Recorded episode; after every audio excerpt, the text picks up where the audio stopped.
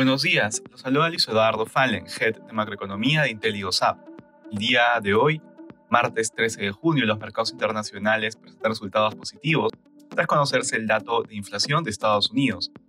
De manera particular, en Estados Unidos, los futuros transan positivos, luego de conocerse que la inflación de mayo descendió de 4.9 a 4%, un dato mejor al 4.1 esperado. Por su parte, la inflación subyacente bajó de 5.5 a 5.3%. De esta manera se confirma el proceso desinflacionario de la economía, apoyando la tesis de una pausa en los aumentos de tasas por parte de la Fed. En la eurozona los mercados transan al alza. En el terreno de datos económicos, en Reino Unido sigue mostrando fortaleza el mercado laboral. La tasa de desempleo de abril bajó a 3.8%, mientras que los salarios aceleraron al crecer 6.5% en 12 meses.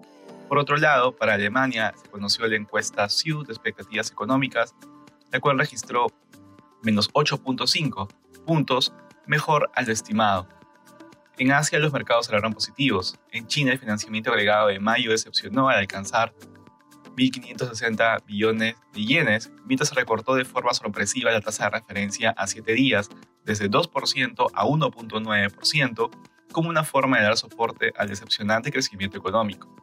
Respecto a commodities, el precio del oro avanza durante la jornada, por su parte los precios de los metales base avanzan y finalmente el precio del petróleo sube, ubicándose alrededor de 69 dólares el barril WTI.